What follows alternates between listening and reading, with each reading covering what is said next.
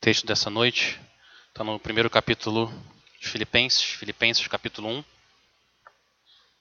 Nós vamos ver o verso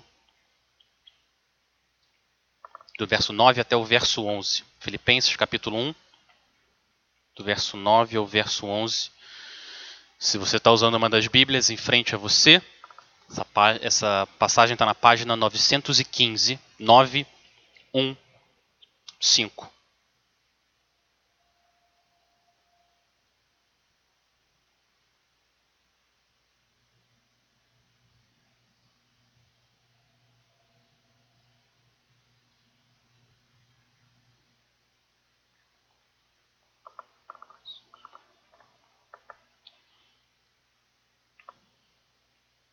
Quero começar orando hoje. Vamos orar.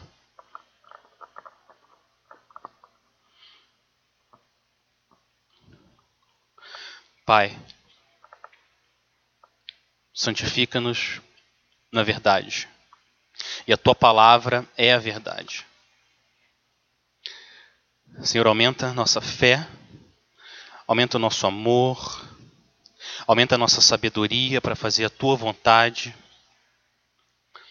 Pai, usa agora tua palavra para produzir em nós santidade, fruto de justiça através do Senhor Jesus, para que a gente dê glória ao teu nome. Foi para isso que o Senhor nos criou, Pai, para glorificar o teu nome. Usa, Pai, esses próximos minutos juntos para moldar mais e mais o teu povo, a imagem do teu filho para que a gente glorifique o teu nome. No nome dele, nosso grande Senhor, Salvador e Rei, que a gente pede. Amém. A oração é uma experiência misteriosa e maravilhosa. A oração é misteriosa.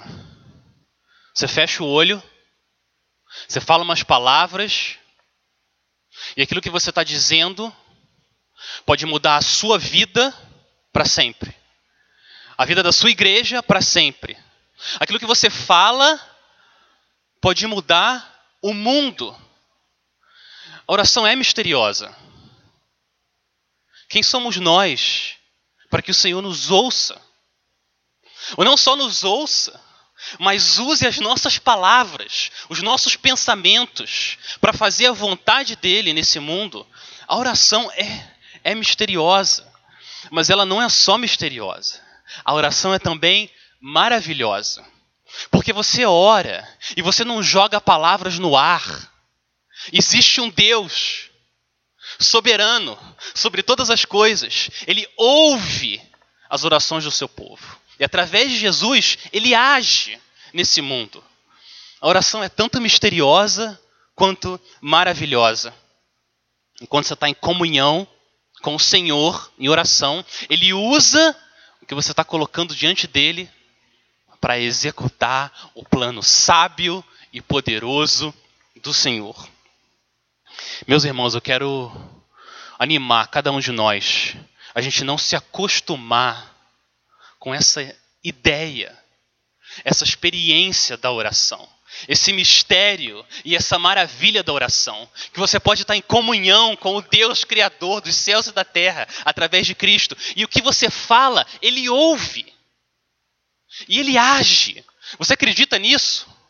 Ele, ele faz através das nossas orações. Antes, a gente estava separado de Deus, existia um véu que separava você do Senhor. Mas Jesus veio, ele rasgou.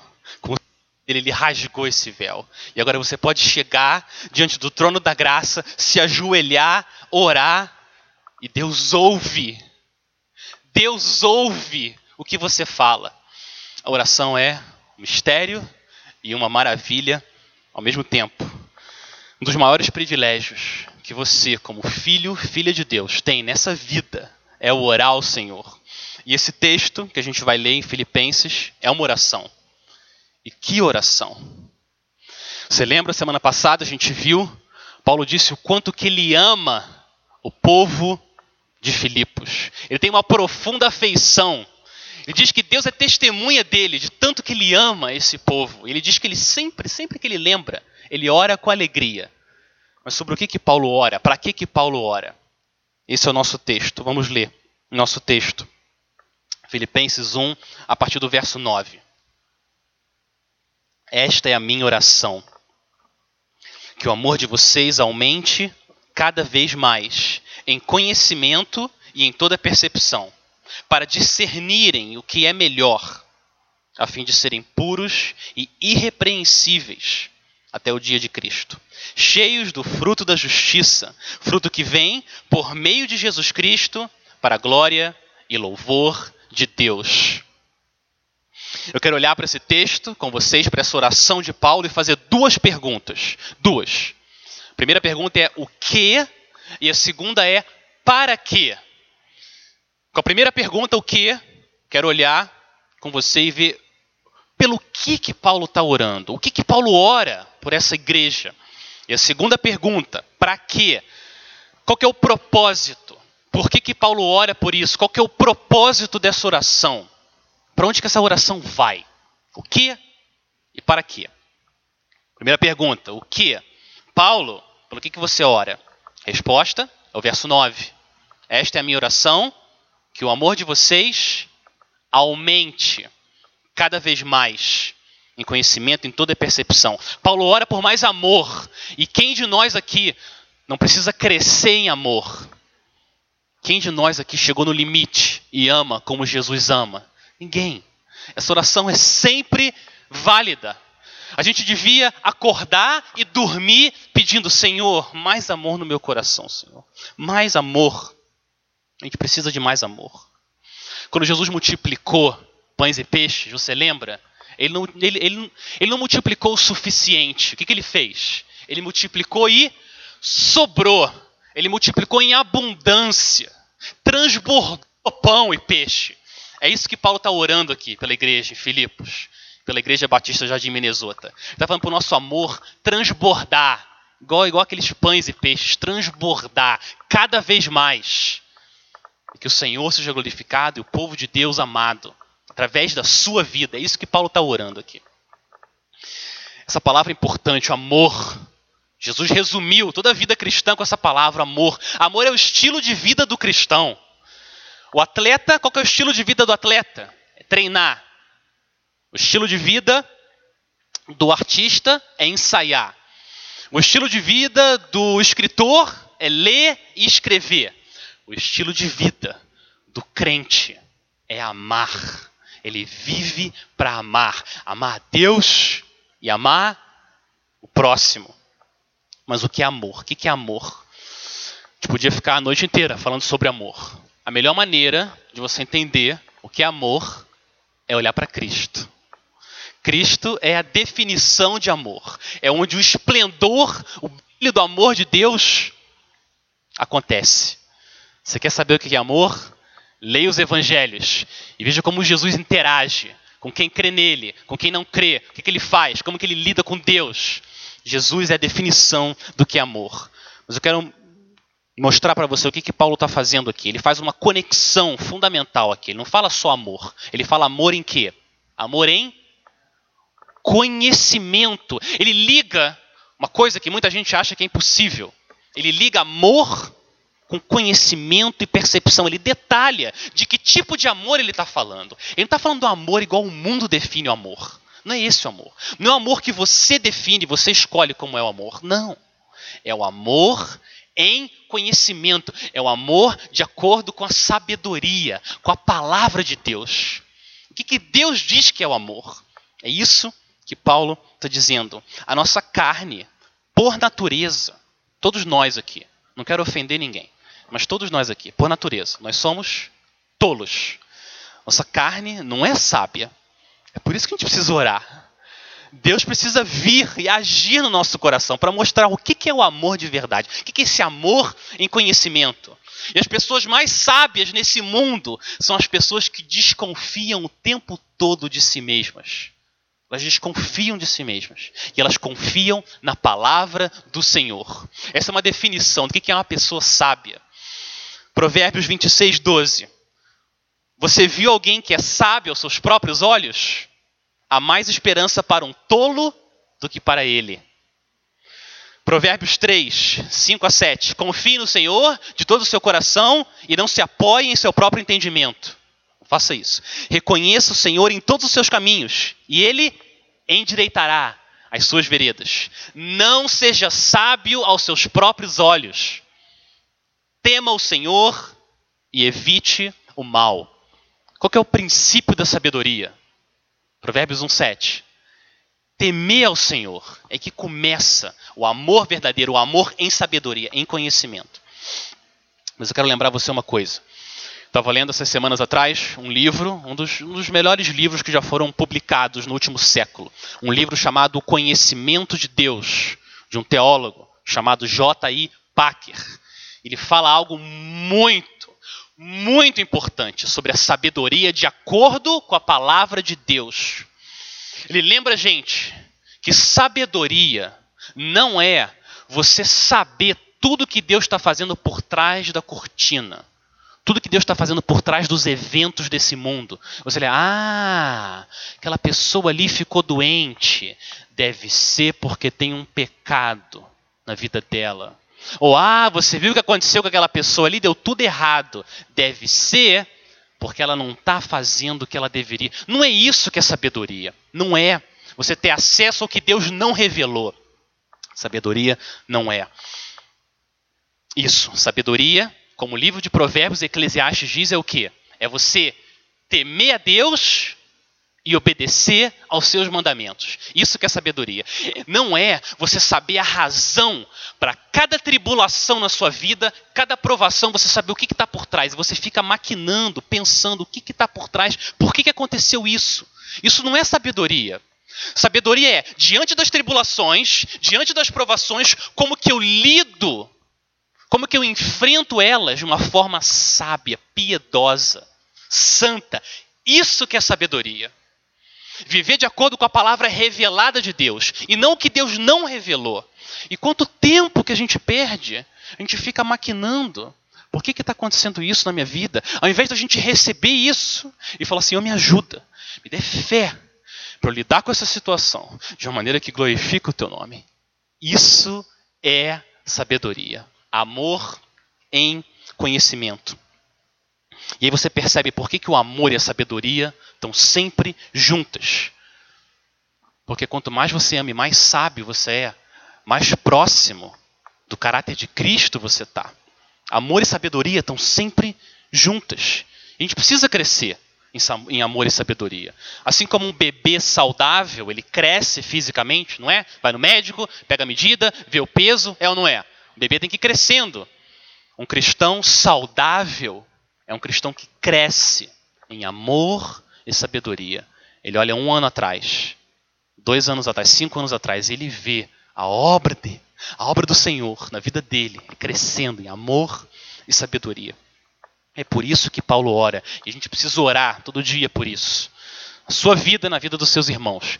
Agora a pergunta é: por quê? Por que, que Paulo ora por isso? Ou para quê? Primeira pergunta é: Paulo, você ora pelo quê? Ele ora por amor, um, conhecimento, uma sabedoria que transborda em amor pelos irmãos. Mas para que, que você ora por isso? Qual que é o propósito dessa oração? Ele responde o propósito em três níveis. Ele vai aprofundando. Começa, vai aprofundando, vai descendo cada vez mais. O primeiro propósito está no verso 10. Ele fala no verso 9 que o amor de vocês aumente cada vez mais em conhecimento, em toda percepção. Versículo 10. Para discernirem o que é melhor. O objetivo da gente ser mais cheio de amor e mais sabedoria, mais conhecimento, é para a gente conseguir discernir, a gente conseguir aprovar o que, que é melhor, o que, que é excelente, o que, que não é, o que, que vem do Senhor e o que, que não vem. A gente se depara com escolhas o tempo todo. Você precisa de sabedoria para discernir o que é melhor. Eu devo assistir essa série no Netflix ou não? E o que eu devo fazer? Eu recebi uma mensagem, vi a mensagem no zap. Eu tenho que discernir o que é melhor. Eu já respondo e já bato ou eu espero, ou eu oro? Como que eu, eu tenho, o que, que é melhor? O que, que, que é mais excelente para o Senhor? É excelente aos olhos de Deus? Vale a pena eu dedicar duas horas, praticamente todo dia da minha vida, com esse hábito? Ou tem algo melhor? Ou tem algo mais excelente para eu me dedicar? A gente precisa de sabedoria do Senhor, a gente precisa moldar o nosso coração para a gente fazer escolhas boas que vão nos dar mais fé, mais alegria, mais amor no Senhor. Que a gente possa dar glória a Deus e abençoar as pessoas o tempo todo. A gente precisa de sabedoria. Esse é o primeiro propósito. Para você discernir, você aprovar o que é excelente, o que é bom aos olhos de Deus. Agora, Paulo continua. Olha o segundo nível do propósito. O primeiro, discernir o que é melhor. Mas o segundo, é para que você seja puro. Olha o que ele fala no verso 10. Para discernirem o que é melhor, a fim de. A linguagem. Essa é linguagem de propósito. Então, ele vai dar, ele vai dar razão. A fim de serem puros e irrepreensíveis até o dia de Cristo. Paulo desceu mais um degrau agora na profundidade do propósito. O amor, sabedoria, discernimento tem o propósito você crescer e ser cada vez mais puro. Puro, sem a mancha do pecado, puro, irrepreensível. De forma que a sua vida não cause escândalo ao Evangelho. Nenhum escândalo. Como a gente precisa clamar ao Senhor. Quando a gente cai em pecado, o que acontece com a nossa vida é secundário. É secundário. A gente estragar nossa vida aqui é secundário. Quando a gente cai em pecado e a gente dá um mau testemunho para o mundo, a gente causa escândalo ao evangelho, ao nome santo de Cristo.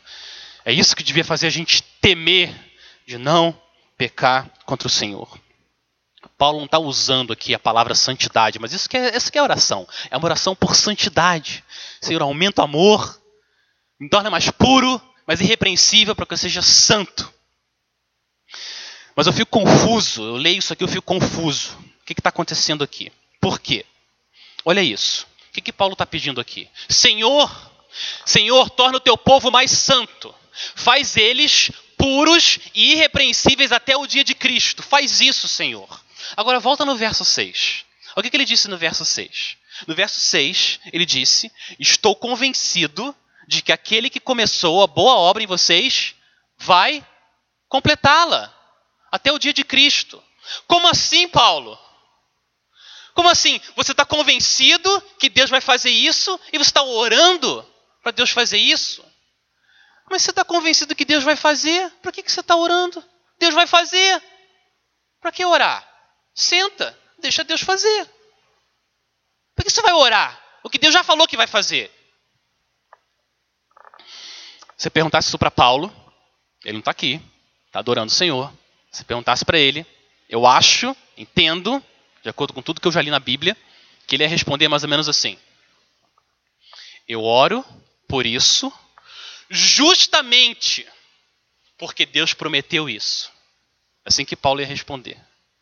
Eu oro isso, eu oro para Deus completar a obra dele, porque Deus prometeu que vai completar a obra dele. Isso é um padrão que você vê na Bíblia o tempo todo. O povo de Deus ora pelo que ele prometeu. Isso aparece o tempo todo nas Escrituras. Quero pegar um exemplo, um exemplo. Daniel. Daniel. Lembra do contexto? Daniel foi para o exílio. O povo de Israel, rebelde, rebelde, quebra aliança com Deus e quebra aliança. Deus fala: chega, vou cumprir minha lei, vão para o exílio. Babilônia. E eles vão para o exílio. Daniel está lá, servindo o rei. O que, que Daniel está fazendo? O que, que um homem de Deus piedoso faz no exílio? Hã? Daniel lê a Bíblia e ora. É isso, é isso que o homem e a mulher de Deus faz. É, a, a vida cristã, por um lado, super complexa, por outro, simples. Você lê a Bíblia e ora. E o Daniel está lendo a Bíblia e está orando. Olha o que acontece. Capítulo 9. Os capítulos mais lindos da Bíblia. Que oração linda. Não dorme antes de ler essa oração de Daniel linda. Olha isso. Eu quero, eu quero, eu quero mostrar para você a mente de Daniel. Como é que funciona a mente desse homem que ama o Senhor. Daniel 9:1. Dário, filho de Xerxes, da linhagem dos Medos, foi constituído governante do reino babilônio.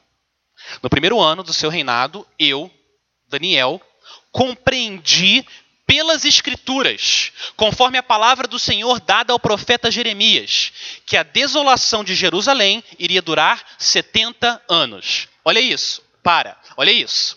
Daniel está no exílio, ele abre a Bíblia, ele vai lá no profeta Jeremias. Ele chega no ponto que Deus prometeu através de Jeremias. O exílio vai durar 70 anos. Ele está lendo, orando. Ah, entendi. Entendi. Deus prometeu que esse exílio vai acabar. Vai durar 70 anos, não é para sempre. O que ele faz? O que ele faz? Deixa eu continuar lendo. Verso 3. Olha como começa o verso 3.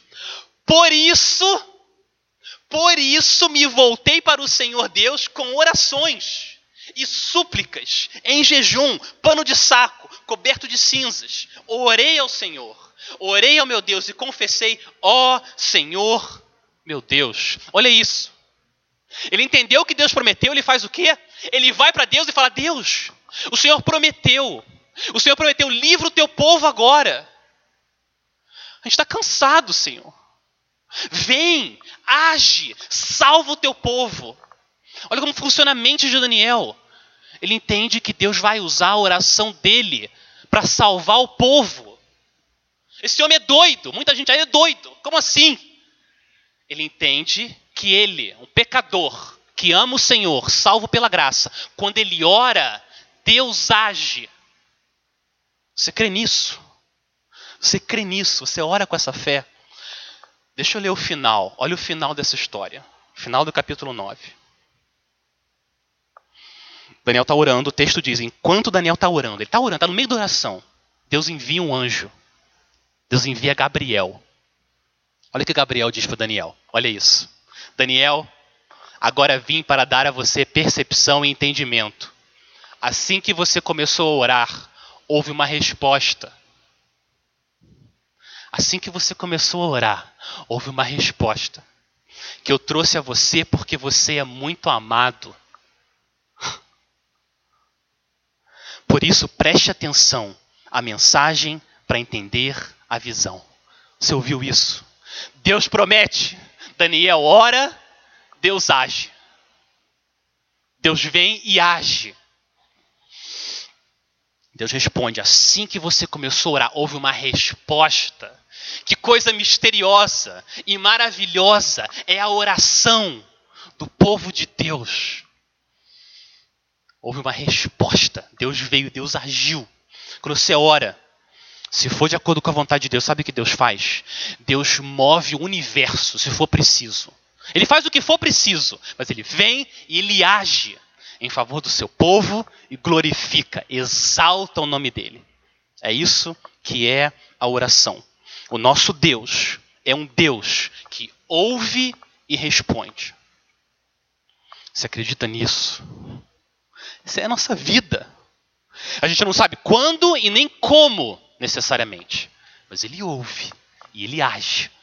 Esse é o nosso Deus. Qual que é a chance? Eu pergunto para você, qual que é a chance de você orar? Senhor, santificado seja o vosso nome. Qual que é a chance de você orar e Deus ouvir a oração e falar: "Não, não, não, não, não, não. Eu não vou santificar meu nome glorioso, não." Qual que é a chance disso acontecer? Fala, Eduardo. Zero! Zero! Deus sempre vai santificar o nome dele. Você pode orar com fé. Nenhuma vez, nenhuma vez você vai ouvir não. Você quer ter certeza que você vai orar e Deus vai ouvir? Você quer ter certeza? Você orar com fé e saber que lá no trono do universo, Jesus está ouvindo a oração, intercedendo e fazendo isso acontecer. Ora o que Deus prometeu. Ora o que Deus prometeu. Ele prometeu cuidar das suas necessidades, todas. Filipenses 4,19. O meu Deus suprirá todas as suas necessidades em Cristo Jesus, por causa da riqueza da glória dele. Qual que é a chance de você orar pelas suas necessidades e Deus falar não, se vira? Qual que é a chance? Zero. Deus ouve, ele vai agir sempre, sempre.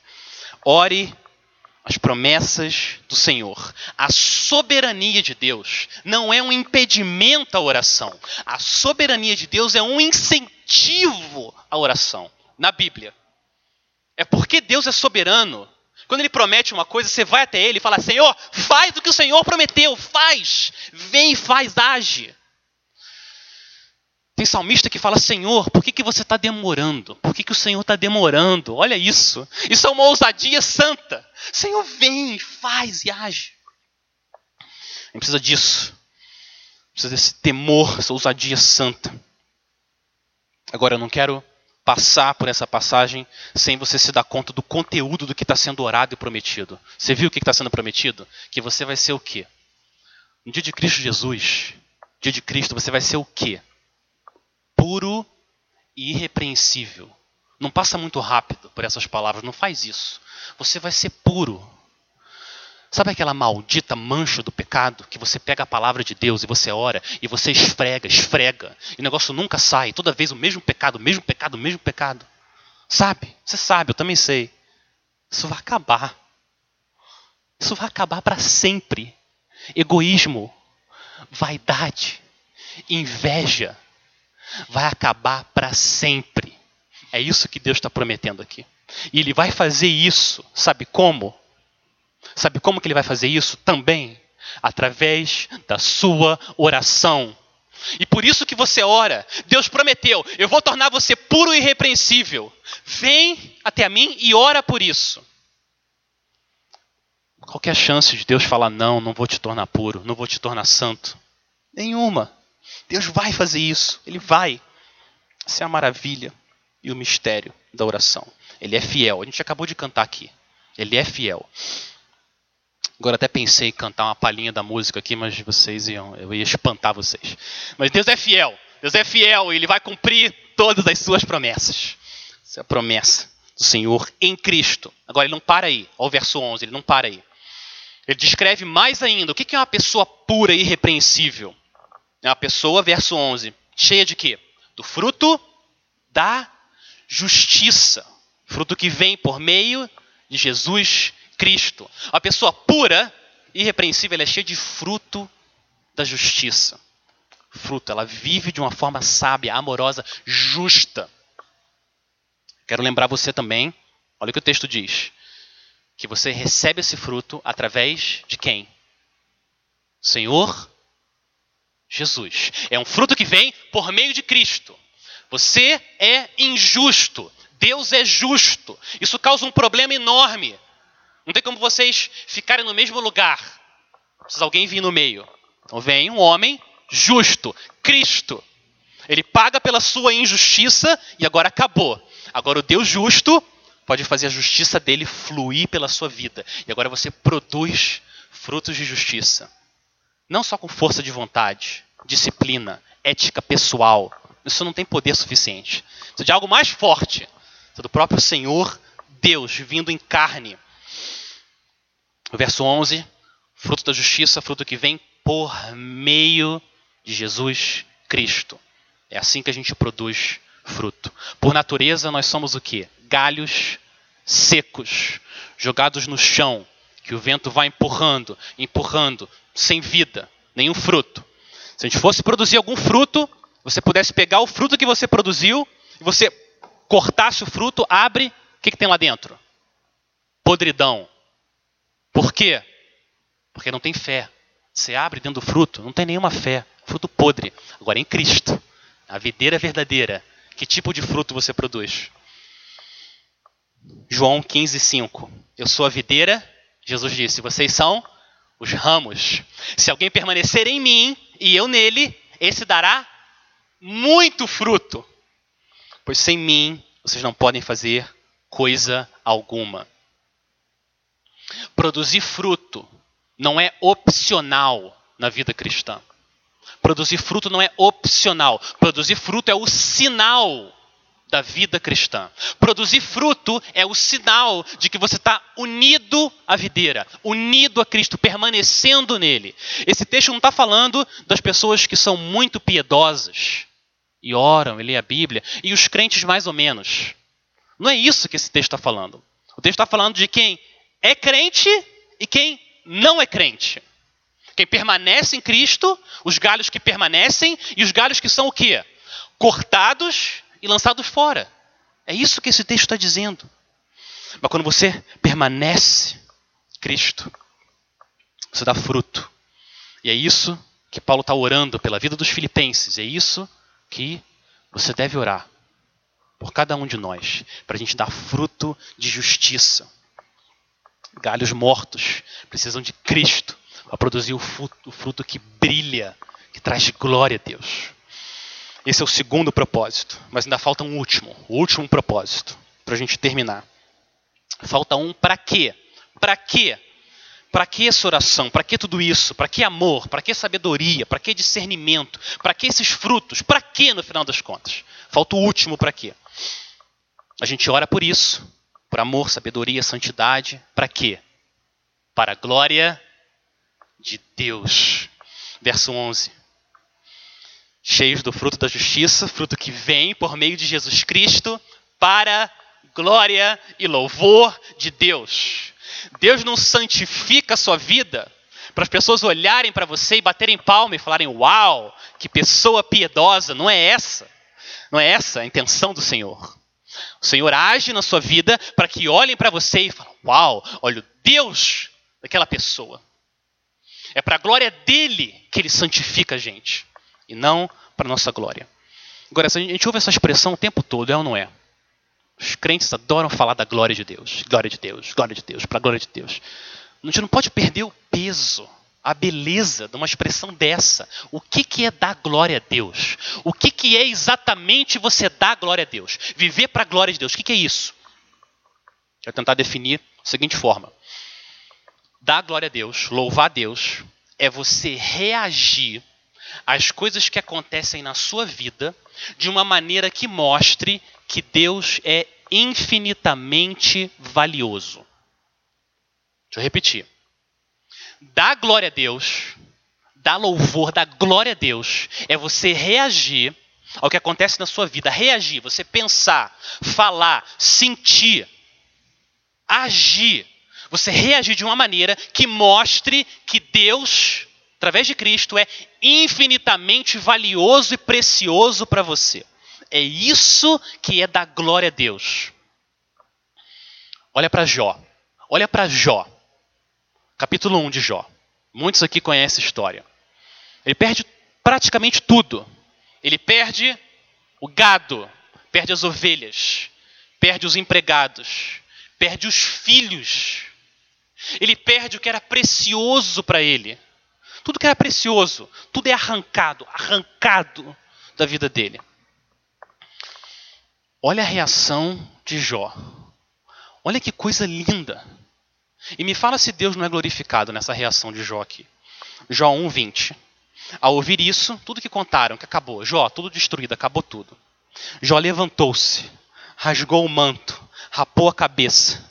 Então prostrou-se com o rosto em terra e em adoração, em adoração disse: Saí nu do ventre da minha mãe e nu partirei.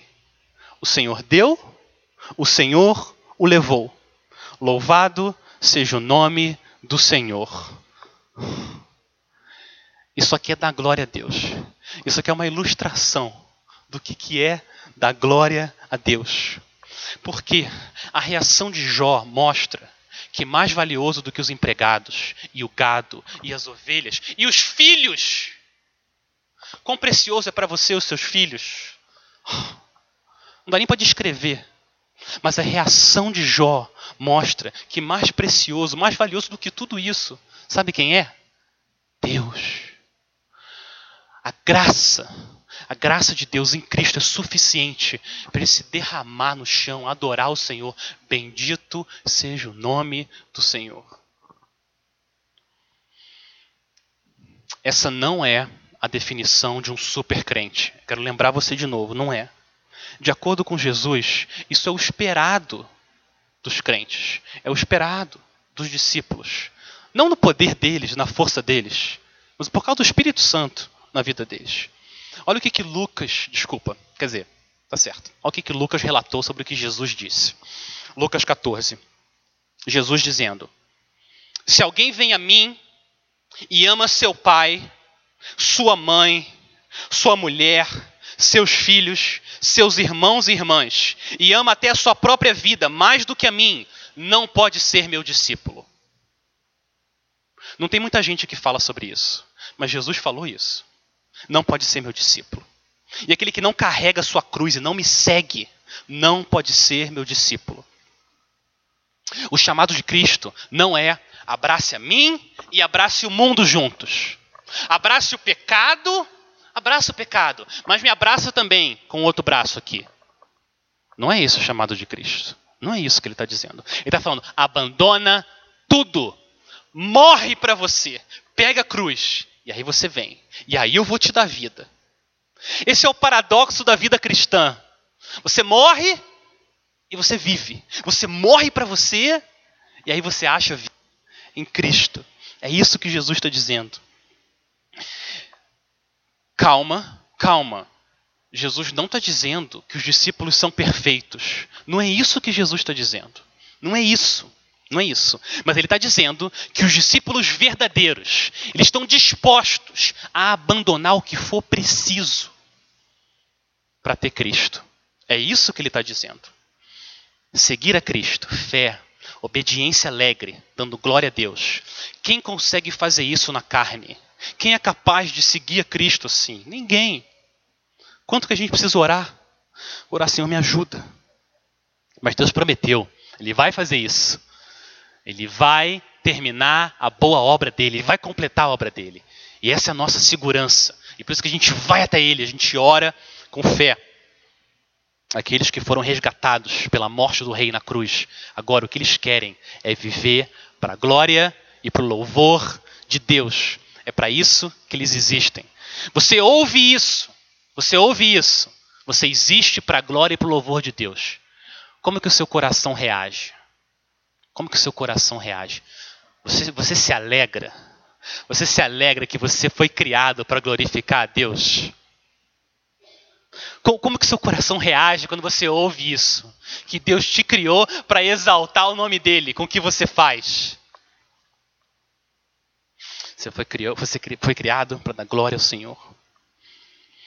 Meus irmãos, eu tive uma conversa muito triste, difícil, uns meses atrás, com uma pessoa que professava viver para a glória de Deus, professava viver para a glória de Deus. Mas ficou claro, a pessoa estava em pecado, sabia que estava em pecado e não estava disposta a abrir mão.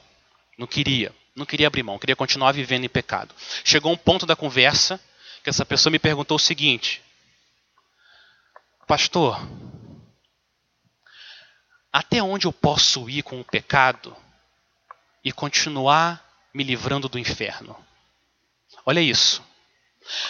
Qual que é o máximo que eu posso pecar e continuar indo para o céu?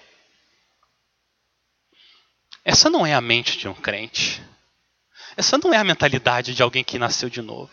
Essa não é a mente de alguém, não é o coração de alguém que abraçou o rei crucificado, ressuscitado, que salvou ele. Um crente nunca pensa assim. O crente não pensa assim. Como é que o crente pensa? Como que eu posso viver para trazer o máximo de glória a Deus?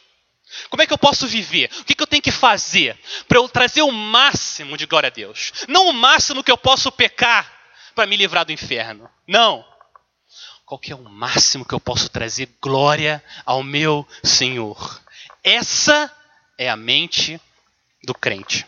É assim que ele vive. Agora eu quero, eu quero dar para vocês um teste simples e prático de como você pode aplicar isso na sua vida. Como você pode usar a maior motivação do universo, que é trazer glória ao Senhor na sua vida, no seu dia a dia. Simples, prático, mas é eficiente.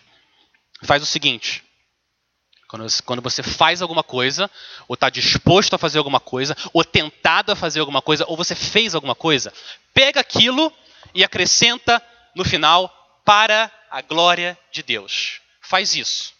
Isso ajuda muito a gente a viver em santidade. Eu aprendi isso com um irmão ensinando as crianças na escola dominical. Olha isso, um exemplo. Deixa eu dar alguns exemplos. Por exemplo, primeiro exemplo. Eu revidei a ofensa que eu recebi para a glória de Deus. Não, não funciona. Eu recebi uma ofensa, eu fiquei quieto, Eu orei por aquela pessoa porque o Senhor Jesus me disse para eu abençoar aqueles que me perseguem, para a glória de Deus. Amém. Aí sim. Amém. Segundo exemplo. Eu sonego imposto para a glória de Deus. Não. Não funciona. Eu pago os meus impostos porque eu creio que Deus é o meu provedor, Ele prometeu isso. Então eu obedeço às autoridades e confio que o Senhor vai prover. Amém. Amém. Você faz isso para a glória de Deus. Terceiro exemplo. Quando eu recebo um elogio, eu fico quieto e deixo o meu ego se inchar. Eu me sinto bem com isso. Eu faço isso para a glória de Deus. Hum, não funciona, não dá. Eu recebo um elogio, eu peço ajuda a Deus rápido a lembrar que eu não posso fazer nada sem Ele, que é tudo Senhor, tudo Senhor, e se eu posso, eu faço algum comentário para tirar os olhos das pessoas de mim e faço elas olharem para Cristo. Eu faço isso para a glória de Deus. Amém. Amém. Pega o que você é tentado a fazer, o que você está fazendo, e coloca no final, para a glória de Deus. É simples, mas ajuda tanto a gente a viver de uma maneira que honra o Senhor. Imagina, eu estou reclamando dessa situação para a glória de Deus. Não, não dá. Não dá. Eu estou irado com aquela pessoa para a glória de Deus. Não dá, não funciona. É simples, mas ajuda a gente a viver de uma maneira que honra o nosso Senhor e faz a gente correr para Ele e pedir: Senhor, me ajuda, me ajuda. Paulo começou no verso 3 fazendo o quê? Para terminar, verso 3, ele começou fazendo o quê? Dando graças a Deus.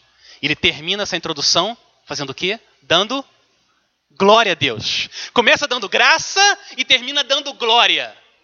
Que resumo lindo da vida cristã. É para isso que a gente existe. Para isso que Deus criou a gente. Para você dar graça e glória.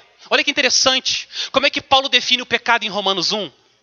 Qual é a raiz do pecado em Romanos 1? É você conhecer a Deus e não da graça e não da glória. Agora inverte. Pula para o outro lado da cerca. Como que você glorifica a Deus? Como que você honra o Senhor? Dando graças e glória a Deus. É para isso que a gente existe. Como que seu coração reage? Você se alegra?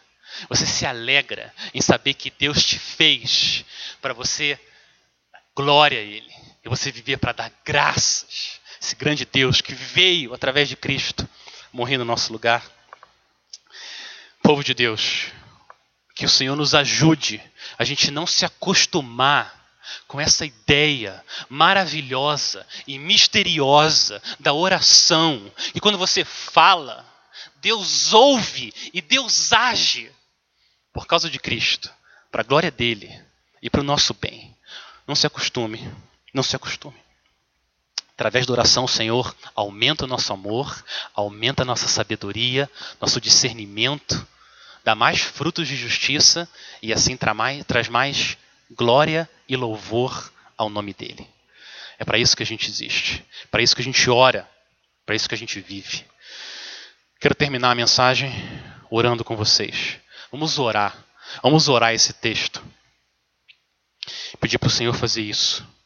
Através de Cristo, nosso mediador, Ele nos dá graça e glória.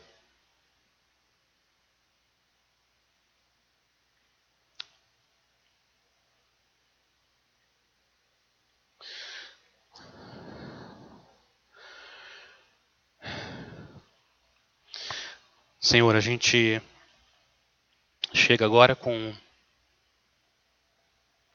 temor, mas também confiança, ousadia, que em nome de Cristo a gente pode se aproximar do trono da, do trono da graça e o Senhor não expulsa a gente, mas o Senhor recebe a gente com alegria.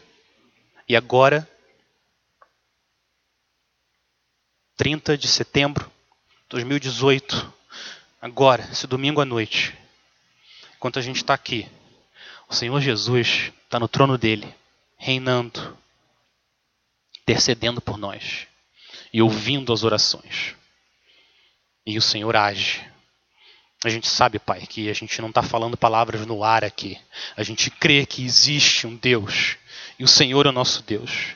Então, Pai, Pai, faz o nosso amor aumentar cada vez mais em conhecimento e em toda percepção, para que a gente possa, Senhor, discernir o que é excelente, o que é melhor no nosso dia a dia, na nossa casa, no nosso trabalho, na igreja, no colégio, na faculdade, para que a gente seja puro, irrepreensível, para que a gente se torne santo, cheio de fruto, fruto que brilha, fruto de justiça que brilha, para que os homens possam ver as nossas boas obras, Senhor, e glorifique ao nosso Deus, ao Senhor que está nos céus. E através de tudo isso, o Senhor receba a glória e o louvor que o Senhor é digno. Nos ajuda, Pai, a viver todo dia contemplando a tua glória. Em nome de Jesus a gente ora. Amém.